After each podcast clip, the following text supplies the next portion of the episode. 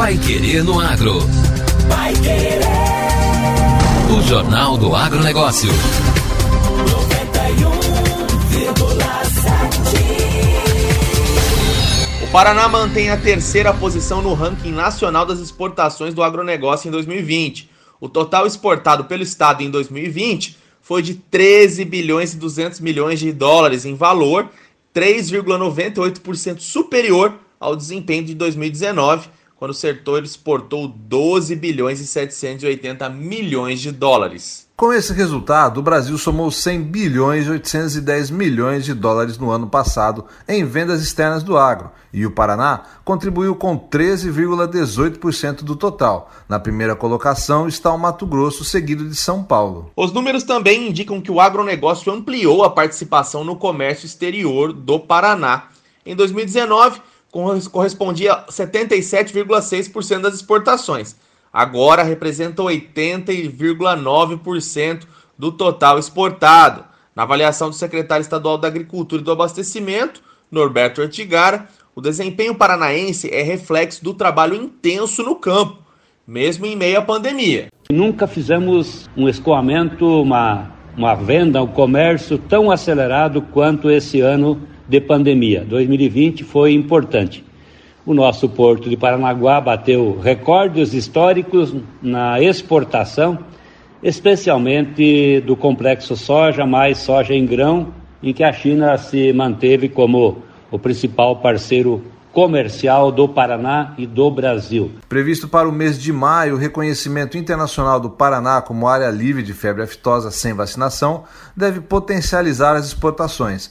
O chefe do Departamento de Economia Rural, Salatiel Turra, aponta ainda o aprimoramento profissional dos produtores, o trabalho das cooperativas, a pesquisa e assistência técnica especializada, além do sistema de controle sanitário, como fatores que contribuíram para os resultados significativos em 2020 as exportações do Paraná tomam-se destaque cada vez mais à medida que os produtores estão se aprimorando, buscando tecnologias avançadas.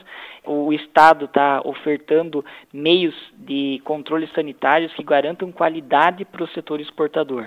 Então, é, é, uma junção entre o produtor rural, as cooperativas de crédito, as cooperativas agrícolas, que fazem que o nosso produto seja cada vez mais valorizado e ganhe seu valor perante ao mercado interno e também internacional. Com relação às importações, o agronegócio do estado também ocupa a terceira posição no ranking nacional, atrás de São Paulo e Santa Catarina. Em 2020, o agro do Paraná importou 1 bilhão e 700 milhões de dólares. Entre os destaques paranaenses estão o complexo soja, que exportou 17 milhões e 300 mil toneladas, um aumento de 28,4% com relação ao volume exportado em 2019 e que gerou 6 bilhões de dólares.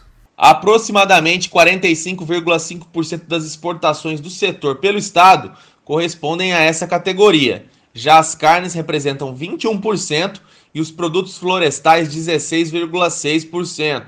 Outro produto com crescimento expressivo nas exportações foi o açúcar, atingindo 3 milhões de toneladas. Também houve aumento das vendas externas de frutas e de fécula de mandioca.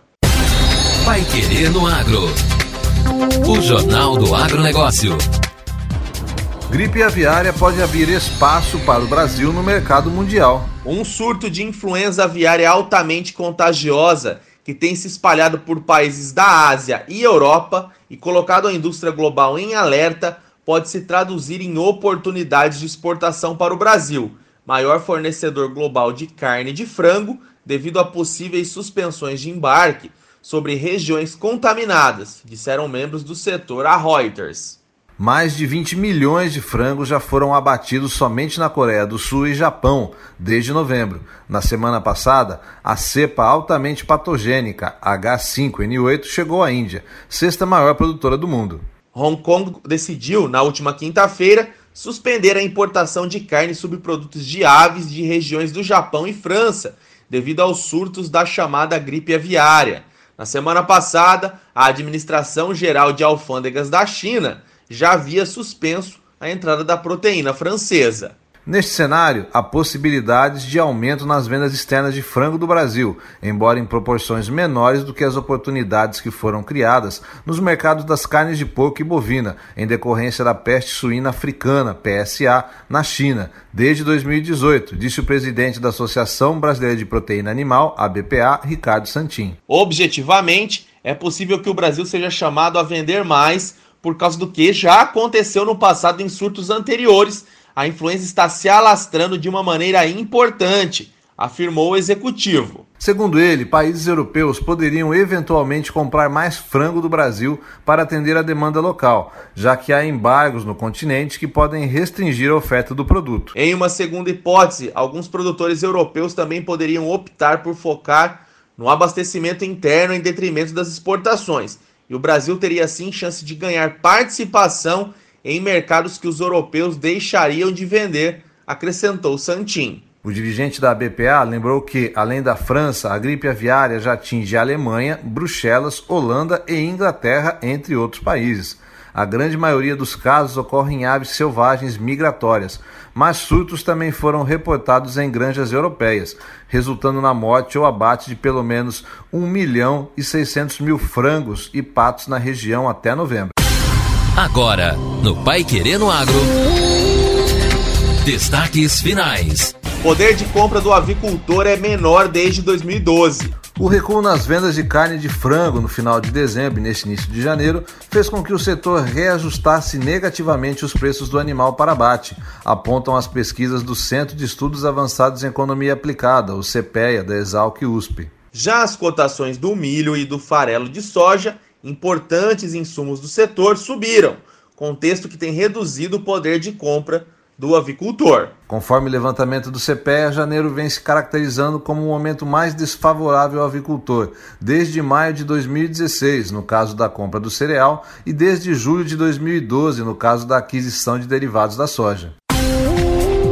E a edição número 207 do Pai Querendo Agro chega ao fim. Voltamos amanhã com mais notícias do agro regional e nacional. E até amanhã. Você ouviu Pai Querendo Agro. Pai Querer. O Jornal do Agronegócio. Contato com o Pai Querendo Agro pelo WhatsApp 999941110 ou por e-mail agro@paiquerer.com.br.